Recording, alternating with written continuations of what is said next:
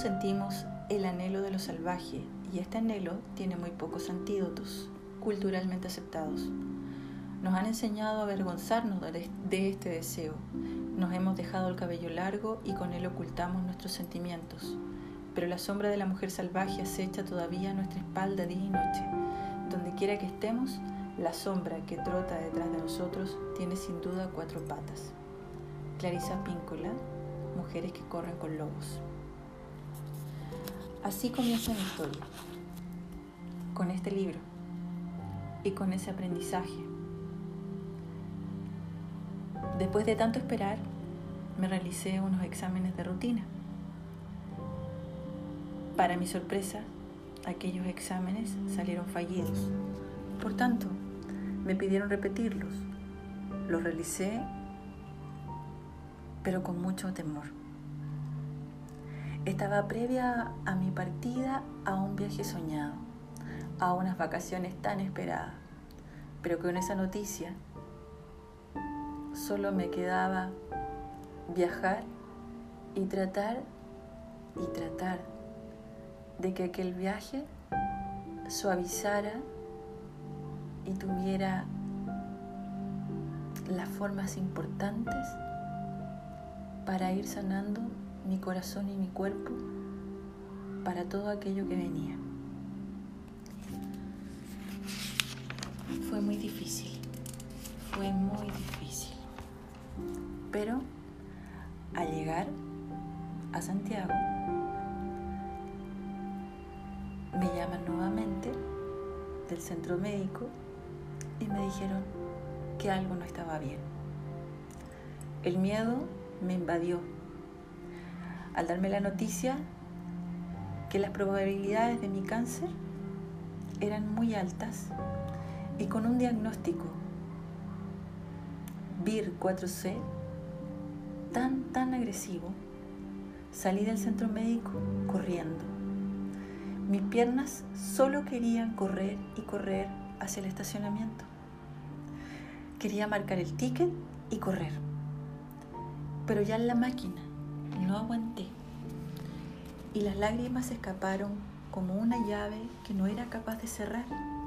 Mi corazón se agitó y ya no eran sollozos, sino el llanto de dejarlo y el dolor que quejaba mi pecho. Por mi cabeza pasaba la vida. ¿Por qué yo? ¿Qué hice? ¿Por qué si me sentía tan bien? ¿Mi vida se había calmado y ahora nuevamente el calvario? No. Las lágrimas ya sellaban mis ojos, mis oídos se cerraron, mi cuerpo solo sabía dónde dirigirse, al auto. Y de repente escuché un susurro que me nombraba. Carolina, Carolina. Pero no era capaz de percibir de dónde provenía. Mis sentidos estaban tan anulados que cuando logré concentrarme vi que era Marcela, una antigua colega de mi trabajo que iba con su hija pequeña. Me abrazó fuerte y ahí ya no soporté más y estallé en llanto. Era incontrolable, mis lágrimas brotaban como ahorro, como chorros de lluvia. Ella me contuvo durante más de cinco minutos y la abracé con el temor de una niña que se acoge en los brazos de su mamá. Me regaló unas lindas palabras. Ella es una mujer muy creyente y que no ha estado exenta de dificultades. Luego, ya más calmada, tomé mi auto y fui en dirección a la casa de mi madre. Una vez allí, le conté esta noticia tan inesperada. Lloré lloré lloré. Mi madre, en su comentario más frío, me dijo que yo podría salir de esto. Además, también tenía las probabilidades de un cáncer uterino. Eso me tenía quebrada. Pero ella insistió, esto va a pasar, tú podrás, estoy segura de ello. Mis niñas escuchaban sin entender, pero días después logramos, en forma más calmada, comentarles lo que significaba. Sus preguntas fueron, Mami, no te pasará nada, ¿verdad? Mami, ¿esto mata o no? Entre mi tristeza y mi gran pena, les expliqué todo lo que sabía hasta el momento de la enfermedad, que aún estaba en estudio y que solo sabía que debía tomar una muestra de aquel tumor que me estaba arrebatando la alegría en mi vida. Finalmente se quedaron más conformes y yo también un poco más conforme. Eran días calurosos y bellos, pero así con toda esa belleza yo lo sentía frío y nublado. Fueron días muy, muy difíciles.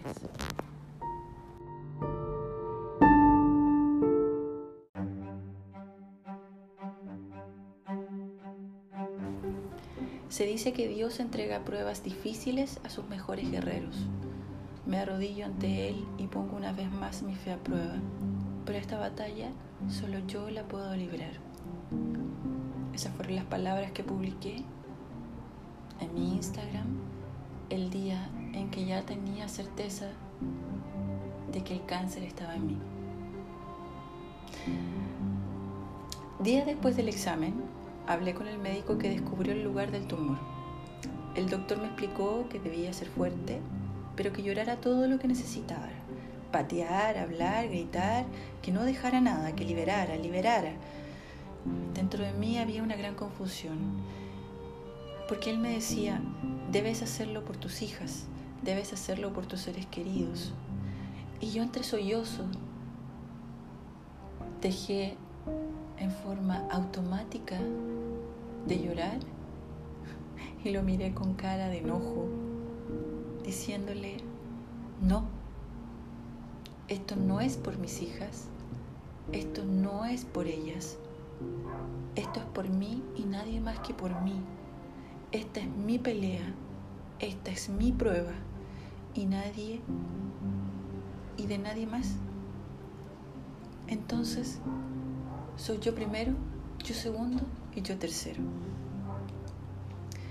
Pudiese parecer un tanto orgullosa aquellas palabras para el oyente, pero creo que estas nacen cuando nosotros tenemos que dar duras batallas nacen de, nuestra, de nuestro ser, de nuestras ganas de vivir. Nacieron desde mi libre albedrío, desde mi propio yo. El doctor me miró y con su voz suave y talante me dijo, tienes mucha razón, Caro, mucha razón.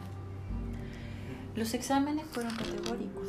Efectivamente, existía cáncer, un tumor maligno ubicado en el sector del pezón, imperceptible al tacto, solo el ojo de una máquina que podría lograr verlo. Y por ello se me recomendó que debía generar y hacerme una cirugía. Y llegó el día, el 2 de abril. A dos días de cumplir 43 años. Qué irónico, ¿cierto? Ustedes me dirán, ¿por qué 43 irónico? Porque si yo sumo 4 más 3, es 7, el número de Dios, el número de la perfección, mi número de nacimiento, el número del día, el mes y el año que nací. El ayuno fue eterno yo que soy una máquina de la puntualidad de comer, llevaba cerca de horas en ayuno. Me dolía la cabeza y lo único que podía hacer era dormir. Cerca de las 2 de la tarde llegó el camillero y me trasladó hacia el quirófano. Ese viaje fue difícil. Tenía mucho miedo, le pedí a Dios que me cuidara, que aún no estaba preparada para irme y ahí estuve cerca de tres horas.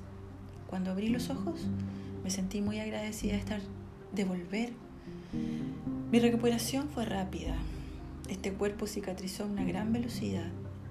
Toda mi tarea anterior de adecuar mi dieta, todo lo que había leído para prepararme se hacía presente en la recuperación. El mes de abril fue muy duro. Pensaba en todo lo que venía. Quizás radio, quizás quimio, quimio, radio. ¿Cómo iba a prepararme para la pérdida de mi cabello?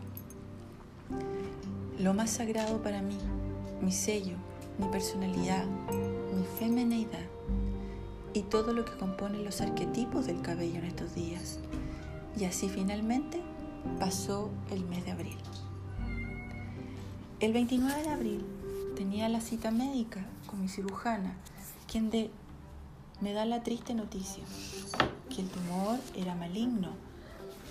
No había metástasis, gracias a Dios, pero el cáncer había arrojado un HER2. Por tanto, debía someterme rápidamente a radio y a quimioterapia. Cuando escuché esa palabra, me derrumbé y estallé en llanto. Silencioso, pero no menos brutal.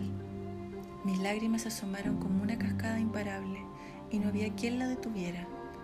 La doctora dijo que para salvar mi vida era necesario continuar con la radio y la quimio, pero ahí sentí que una condena a mi propia muerte con un aviso de meses. Nuevamente salí escapando de la consulta, me senté en el pasillo del hospital y lloré y lloré bravamente. No existía nadie más que yo hasta que me di cuenta que la gente me miraba. Recordé que la capilla estaba a unos pasos y ahí me refugié. Me enojé con Dios, lo reté entre mis sollozos, pero no entendía qué. No entendía. Entendía el por qué Él me ponía esta prueba. No me importaban los cortes, las cicatrices, el dolor, la angustia. Pero ahora debía entregar mi cabello. Sentía que no era justo. Ese día mi alma y mi cuerpo no conectaron. Solo me senté a pensar y a pensar en la terraza de mi departamento. Ustedes dirán cuál fue mi, fue mi conclusión. Debía seguir avanzando, aunque en este avance dejara y soltara aquello que más quería, insistiéndome que esta no era una lucha contra el cáncer, era una guerra contra mí misma.